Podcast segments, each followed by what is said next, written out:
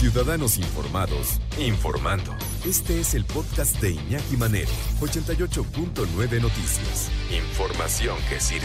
Tráfico y clima cada 15 minutos. La inteligencia emocional en niños y jóvenes.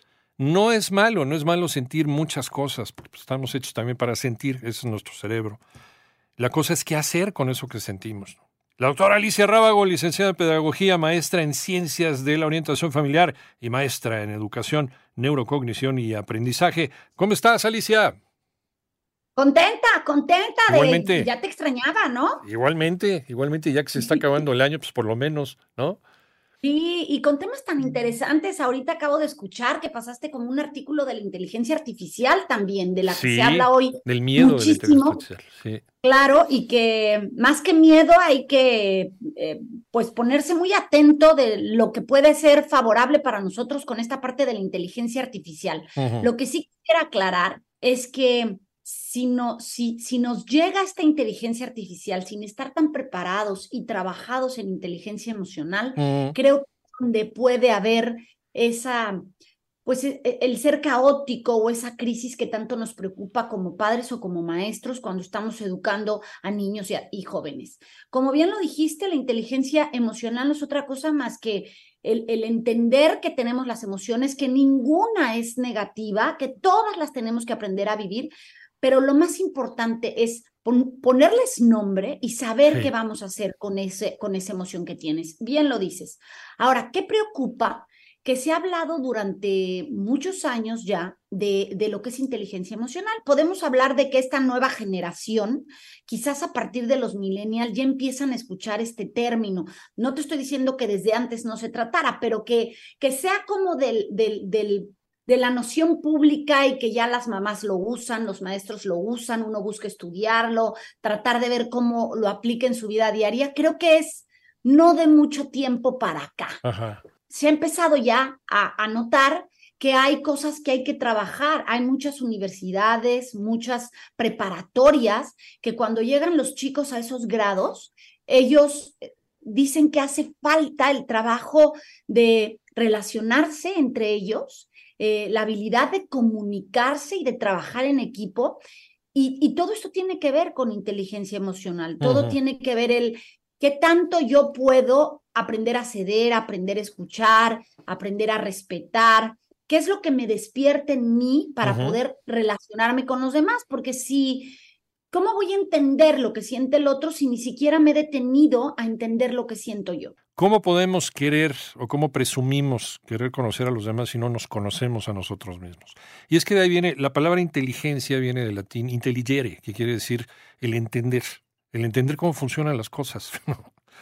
No podemos entender al otro si no nos entendemos nosotros. Y de ahí viene el tema este de la inteligencia emocional.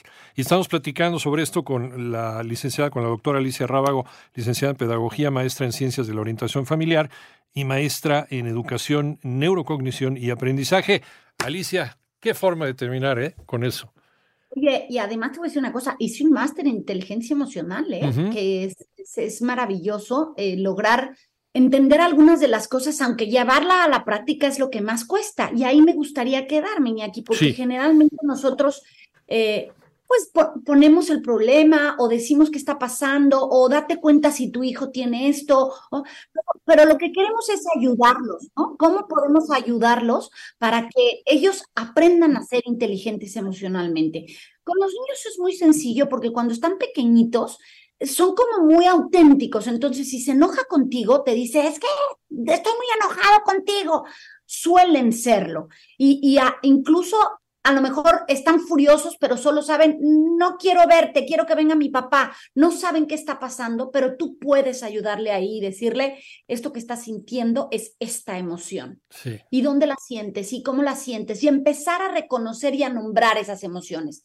Claro, hay niños que no lo expresan y tendrás que ayudarlo a que lo expresen. A lo mejor cuando está peleando con su hermano y es que yo quiero lo que él tiene, pero tú ya tienes uno, pero es que yo quiero el que él tiene. Y a lo mejor ahí, es decir, está siendo egoísta. ¿Dónde te duele? ¿En la panza? ¿Qué sientes? A ver, explícame qué sientes. Es esta parte de llevarlos a analizar la emoción para luego decirle, a ver, no podemos agarrarnos a golpes, no se lo puedes arrebatar. Sí yo sé que estás molesto, ¿qué vas a hacer?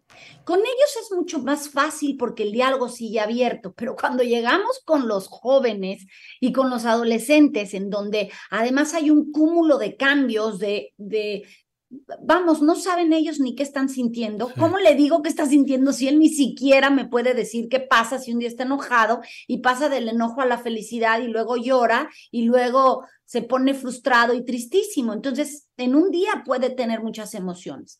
¿Cómo ayudarlo? Sin duda es un trabajo que requiere de tres aspectos fundamentales. Sí autoconocimiento, Iñaki. Tú tienes que ayudar a ese chico a que se conozca. El hablar con él y decirle, oye, ¿te has dado cuenta que cada vez que alguien no te da la razón, reaccionas a gritos? ¿Por qué no te, te cuando pase esto, respira, ¿no?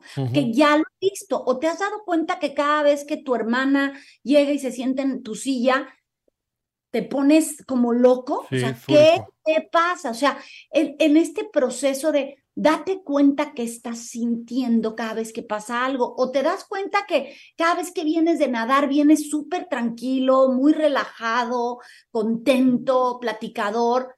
Entonces, es empezar con este autoconocimiento de que todas las emociones aparecen en mí, hay unas que me dominan más que otras y qué puedo hacer con ellas. ¿Qué te ayuda a dominarlas, no? Claro, claro. Herramientas. El otro sería la autorregulación, que te va de la mano con el autoconocimiento. El control que tengo sobre mí. O sea, perfecto, te puedes molestar, pero no puedes aquí ni pegarle a tu hermana, ni azotar puertas, ni decir groserías. Ahí ya vamos a empezar con esa autorregulación. No nada más excusarlo porque, ay, pues es que tiene 14, ya se le va a pasar. Mm. No, no, no, no. Y así lo arreglamos casi siempre, ¿eh? Y decimos, es que está adolescente, está prepuberto. Y hoy lo escucho esto, Iñaki, desde niños de ocho años, está prepuberto. ¿No sabes qué coraje me da que usen esa excusa? Porque para empezar, es una etapa de la vida normal. Y todos en cualquier etapa de la vida tendremos que aprender a controlarnos porque vivimos en sociedad y hay normas y reglas que cumplir. Entonces, el que tú atravieses por una etapa con muchos cambios, lo que más puede ayudar a tu hijo es que se lo haga saber. Es verdad, no sabes cómo te sientes, puedes estar molesto, pero no todos entendemos por qué estás molesto. Entonces, es parte de tu trabajo saber qué vas a hacer cuando estás molesto. Ahí es donde ayudas. Sí, y todos tenemos nuestra personalidad y todos tenemos nuestro temperamento y es lo que nos hace diferentes a los demás.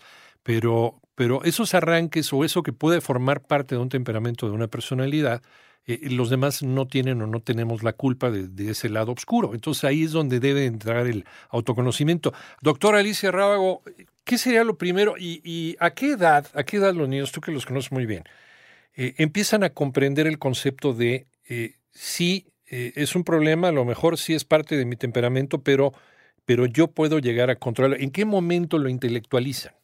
cuando pasan, yo creo que del pensamiento fantástico al más real, en donde ya se dan cuenta de, conceptos más claros. Eh, sí comprenden que pueden dañar a otra persona, porque si le pegan un amiguito, pues llora, ¿no? Y, muchos van, se acercan y soban, ¿no? Así. Pero como tal, el concepto de me está pasando esto, siento esto, tan consciente, yo creo que, que, que seis, siete años. Es que, oye, Iñaki, han cambiado tantas cosas con tanta estimulación que podríamos decir que los niños se desarrollan muy, muy rápido y luego te sorprende lo que los niños muy pequeñitos logran hacer. Pero fíjate que algo que tú venías diciendo del ABC, de cómo enseñarlos, nunca se nos puede olvidar que si estamos queriendo enseñarle algo a alguien, tenemos también que trabajarlo nosotros. Yo no le pido a los padres o a los maestros que ya lo traigan con ellos, pero que sí se den a la tarea de, pues ¿cómo le pido a mi adolescente que no pegue de gritos si yo pego de gritos, ¿no? Y luego digo, ay, pero es que qué, genio tienes. O sea, esto del carácter y el temperamento es un proceso que todos, todos a cualquier edad debemos empezar a conocer.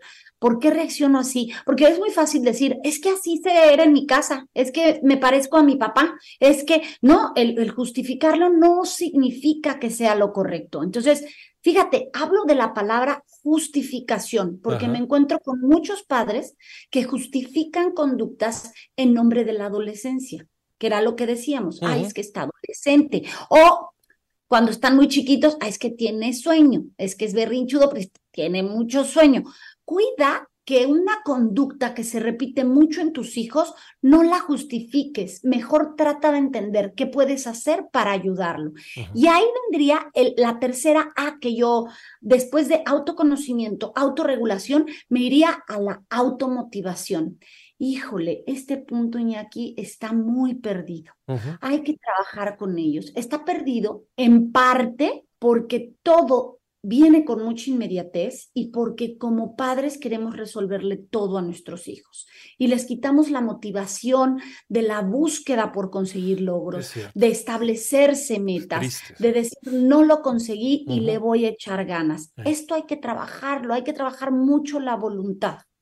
Uf, y, sabes que el, el hecho de que no saber en qué momento ellos pueden ser responsables de sus actos, suficientemente responsables de sus actos para entender que, la están regando y no castigarlos por algo de los cuales ellos pues, en ese momento, en ese, momento de la formación de su cerebro, no son responsables.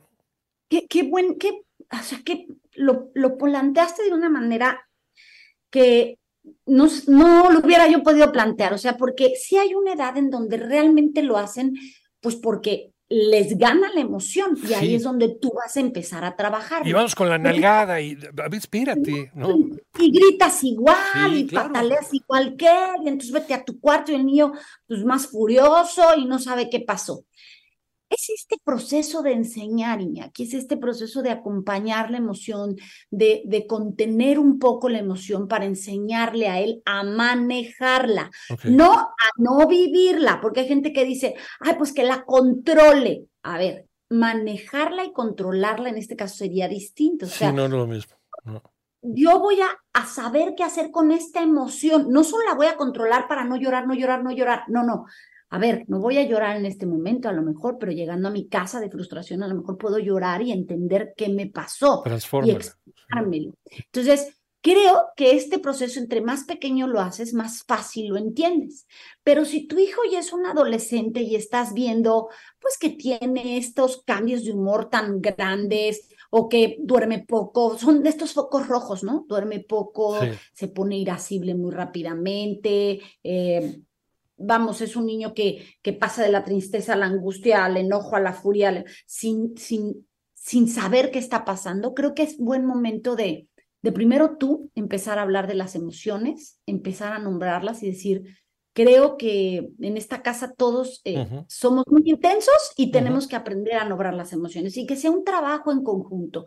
Creo que así es como se crece de mejor manera, cuando tus hijos ven que tú también estás haciendo un esfuerzo por aprender, por compartir y por crecer juntos, porque a final de cuentas, pues eso se trata la vida, Iñaki. Tú eres padre para disfrutar a tus hijos en este camino en el que los vas acompañando y tus hijos quieren tenerte a ti como ese puerto seguro al cual recurrir cuando tengan alguna duda. Y puede que no lo sepas, pero sabrán que ese consejo o ese acompañamiento o esa investigación de lo que hace falta viene de una persona que los aprecia, que los quiere y los respeta. Sí, porque al rato nos pregunta, ¿quién habrá salido ese niño? Pues bueno, sí, pues, sí, la familia puede ser de mecha corta, pero pues ahí tú sabes qué haces con esa mecha corta, en qué la transformas. Doctora Alicia Rábago, ¿dónde te encontramos? En todas las redes como Alicia Rábago, estoy en TikTok ahora, arroba Alicia Rábago 12, y en Instagram estoy como Edúcalos para que los demás. La verdad es que si pones Alicia Rábago, por ahí te debo de aparecer. Aparece todo. ¿Y autora de? Edúcalos para que los demás los quieran, edúcalos a pesar de sí mismos y sin querer queriendo. Te mandamos un abrazo, Alicia, muchas gracias.